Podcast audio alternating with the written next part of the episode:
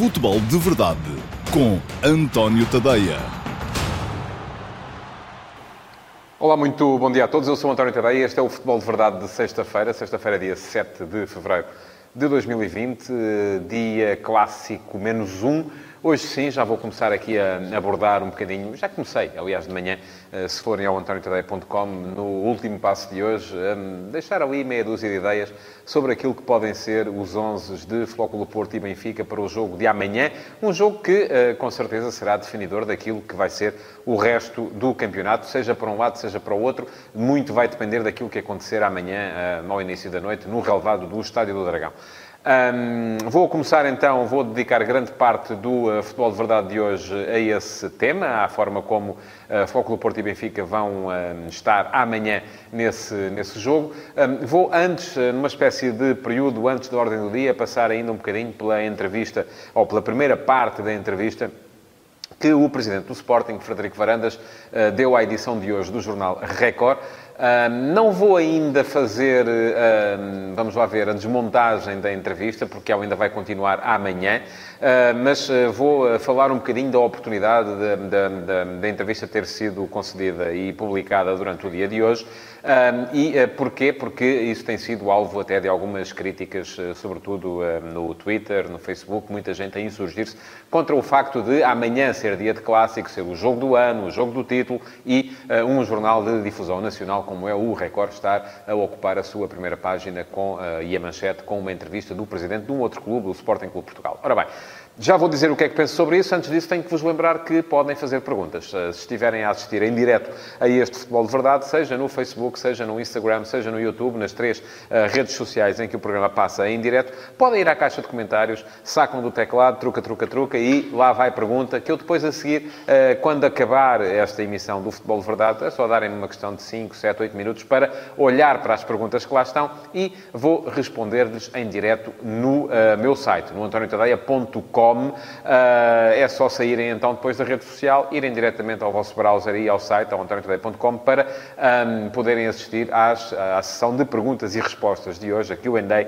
de hoje, uh, com a resposta às perguntas que tiverem sido colocadas uh, nas caixas de comentários. Não tem que ser sobre, o, sobre os temas que eu vou falar aqui no Futebol de Verdade, tem que ser sobre futebol, isso, enfim, disso não abdico, mas pode ser sobre outros temas quaisquer, aliás, até agradeço que não seja sobre as mesmas coisas, já o disse aqui, para não ter que estar a repisar muitas vezes aquilo que já tinha dito na emissão em direto. Muito bem, vamos então, em, em, para já, falar da questão da entrevista de Frederico Varandas. E vou partilhar convosco aquilo que foi o meu final de dia de ontem, eh, porque eh, me deixou, de certa forma, a meditar. Eu, geralmente, quando chego ao final do dia, eh, a minha newsletter Entre Linhas está disponível todos os dias por volta das 23 horas, a não ser que haja jogos a acabarem mais tarde do que isso, caso em que uh, passo a newsletter para a meia-noite.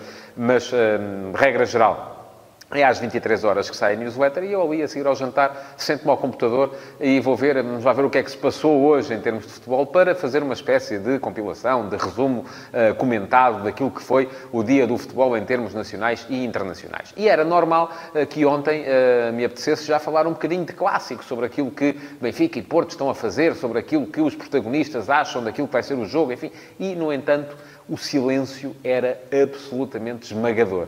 Um, porquê? Porque o futebol em Portugal é cada vez mais isto. E isto é, uma, é um grande aborrecimento, vou dizer-vos toda uma semana em que um, o espectro mediático está sequioso de detalhes sobre aquele que é o jogo do ano, o jogo do título, e uh, não há detalhes sobre o jogo do ano, o jogo do título. Porquê? Porque os protagonistas estão fechados nas academias a trabalhar, os treinadores estão a trabalhar com os protagonistas e não há maneira de uh, haver conteúdo relacionado com aquilo que vai ser o uh, Benfica-Porto. E se fosse Benfica-Sporting, ou Porto-Sporting, ou Benfica-Braga, enfim, era igual. Não há aqui nenhuma crítica aos clubes em questão. Há uma crítica àquilo que é o Estado, e essa já não é nova, o Estado do futebol português em geral, onde cada vez menos há voz para os protagonistas. E o que é que acontece depois?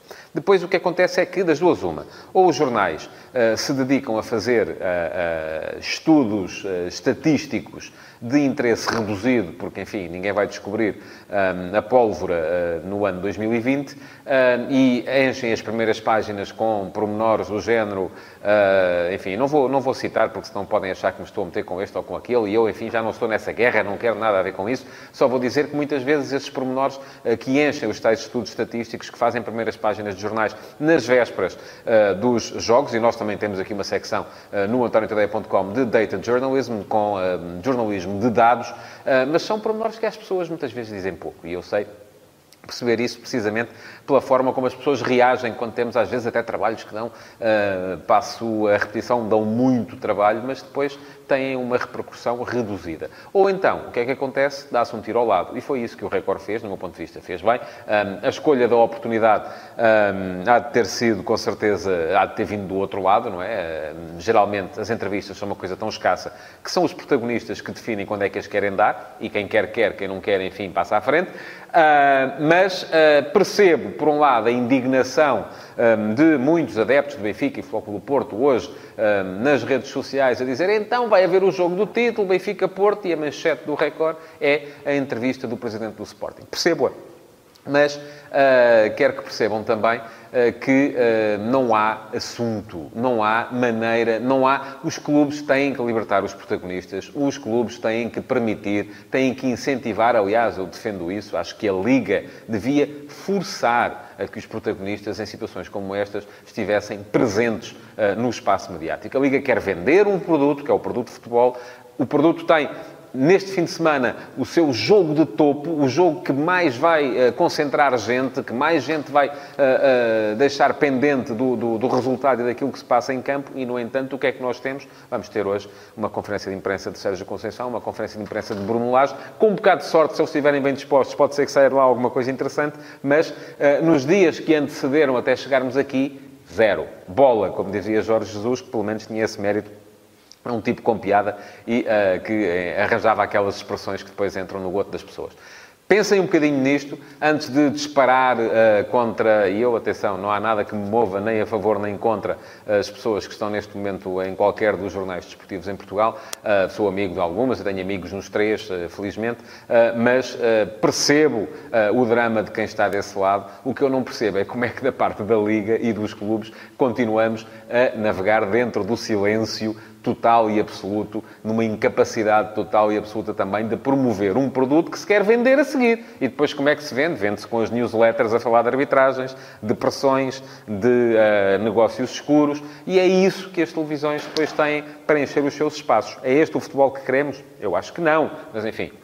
Eu daqui uh, não, não posso realmente fazer muita coisa a não ser uh, levantar a minha voz para ajudar na consciencialização daqueles que andam e que trabalham no futebol em Portugal. Vamos então agora tratar do clássico. E o clássico aqui, o que é que eu posso tratar também é dizer um bocadinho aquilo que eu penso uh, sobre as opções que os dois treinadores podem vir a assumir para o jogo de amanhã. Primeiro, enquadramento.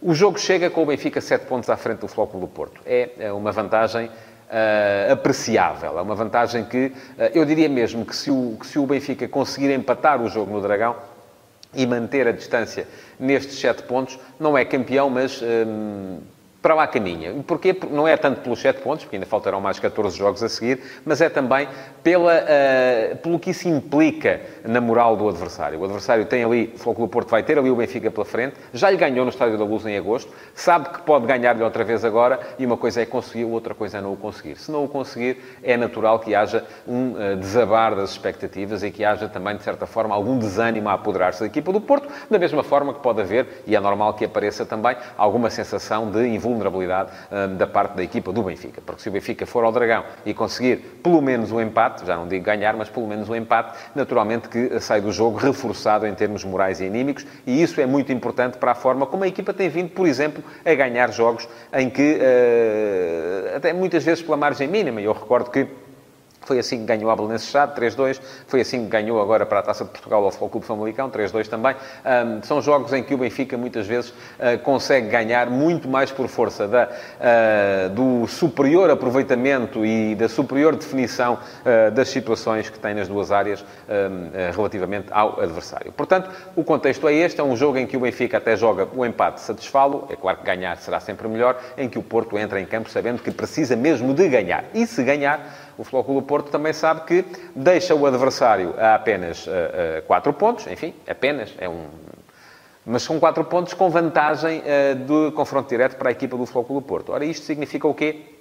Significa que o Benfica, daqui até final, se o Porto fizer a sua parte, que é ganhar os jogos todos, e enfim, também é uma parte uh, que não é fácil, o Benfica não poderia ceder mais do que um empate. Porque se cedesse dois empates, lá iam quatro pontos, e esses quatro pontos são aqueles que têm de vantagem. E isso também não vai ser fácil para a equipa do Benfica. Portanto, a pressão estará uh, naturalmente em cima da equipa do Benfica se esse resultado acontecer. Posto isto, o que é que podem fazer os dois treinadores? Ora, eu espero, e foi isso que escrevi no último passo de manhã, espero duas abordagens mais ou menos conservadoras, tanto de um lado como do outro. Um, mais fácil um, antever aquilo que pode vir a ser a equipa do Benfica, porque tem tudo muito a ver com aquela que for a dupla de meio campo.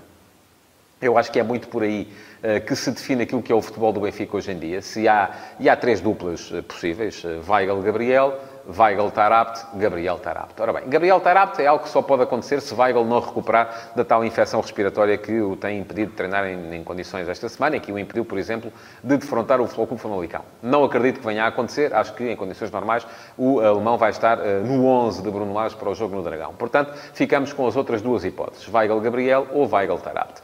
E uh, eu já disse aqui, e mantenho, que para 80% dos jogos do Benfica, eh, que faltam ao Benfica, a dupla Weigl Tarapte é melhor. Porquê? Porque são jogos em que o Benfica vai ter de ter muitas vezes a iniciativa do jogo e vai ter de forçar do ponto de vista ofensivo. E, também já o disse, ehm, esta dupla Weigl Tarapte ehm, não é tão forte do ponto de vista defensivo, não tanto pela forma, pelos comportamentos defensivos eh, que os dois jogadores assumem, porque não me parece que Tarapte seja fraco do ponto de vista defensivo, mas mais pela, pelo risco que uh, assume uh, quando joga naquela posição de segundo médio com bola. Isto é, o jogo é uno, não há um momento... Ah, é claro que há um momento defensivo e um momento ofensivo, mas muitas vezes as equipas atacam a pensar como é que vão defender e defendem a pensar como é que vão atacar. E o que acontece é que uh, as debilidades defensivas de um Benfica com Weigl Tarapte estão precisamente identificáveis na forma como o Benfica ataca nesse momento porque Tarapte é um jogador que assume muito mais risco desde mais atrás e conduz, naturalmente, da mesma forma que desbloqueia jogos, também pode conduzir a perdas de bola. É aí que está o principal risco e é por isso que eu acho que, em condições normais, o Benfica vai jogar com Weigl e Gabriel no Estádio do Dragão. Um, Gabriel é um jogador que não é tão propenso ao risco, perdeu muitos passos no jogo com o Famalicão, é verdade, uh, mas são quase sempre aqueles passos laterais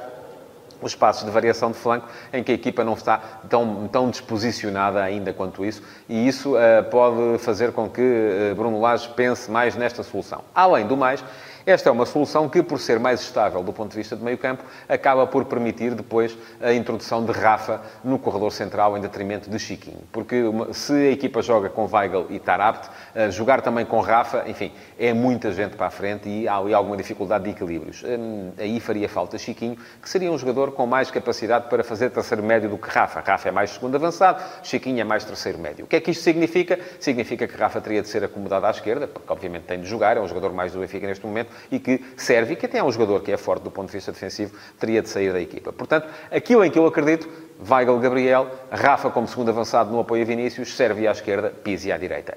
Enfim, lá atrás não há grandes dúvidas, André Almeida e depois dupla de centrais com Ruben Dias e Ferro e lateral esquerdo, uh, Grimaldo com uh, Vlaco Dimos na baliza. Quanto ao Flóculo Porto, um, Sérgio Conceição tem variado muito esta época e isso tem feito com que seja difícil uh, imaginar qual será o 11 que ele tem na cabeça neste momento. É muito mais previsível o 11 do Benfica do que o 11 do Flóculo Porto. Uh, se nos lembrarmos, por exemplo, o jogo no, em Alvalade contra o Sporting, o Flóculo Porto apareceu com Nakajima e com Marega colocado sobre o lado esquerdo. Ora, Marega rende mais a vir da direita para o meio e, além do mais, aquilo que me parece é que este... Uh, esta estratégia do Flóculo Porto, esta nuance estratégica do 4-4-2 do Flóculo Porto, até parece que foi desenhada para encaixar perfeitamente naquilo que é uh, o, o, a equipa do Benfica neste momento. Porquê? Qual é a principal debilidade defensiva do Benfica? É precisamente aquele espaço entre Grimaldo e Ferro. Ferro por, por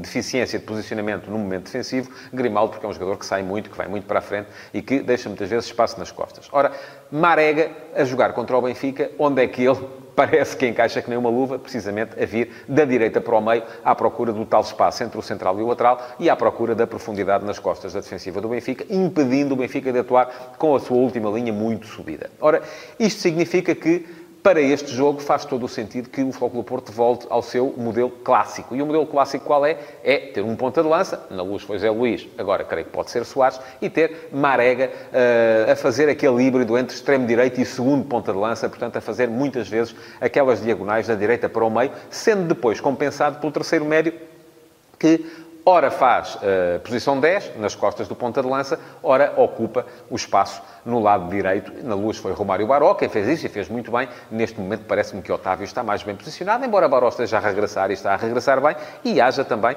essa novidade que é Vitor Ferreira, que uh, foi uh, o melhor jogador do Futebol do Porto, por exemplo, no jogo contra o Académico de Viseu. Acho que pode ser cedo, pode ser um risco. Acredito que possa ser Otávio o homem que vai jogar nessa posição. Agora, isto deixa o Flóculo Porto com algumas nuances por resolver. Por exemplo, onde colocar Corona.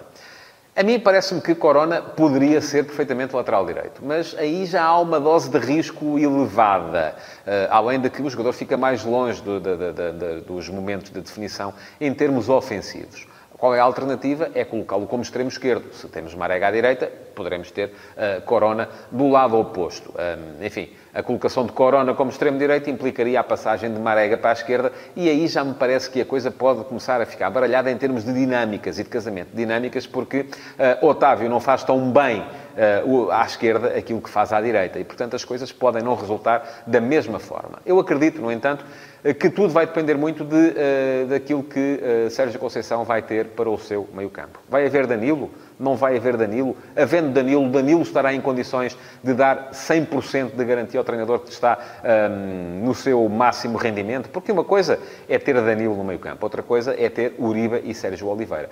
Uribe e Sérgio Oliveira são dois médios que dão à equipa mais balanço ofensivo do que a equipa tem, por exemplo, com Danilo e Uribe. Um, o que é que isto significa? Significa que, se calhar, vai ser preciso depois compensar e vai ser preciso ter alguém que defenda melhor o corredor do que defende Corona como lateral direito, forçando, portanto, Corona a aparecer como extremo esquerdo. Tudo isto está, portanto, dependente de um homem só, Danilo. Talvez hoje, na conferência de imprensa de Sérgio Conceição, consigamos perceber se Danilo está ou não em condições para jogar. Também não creio que se consiga perceber, porque, precisamente para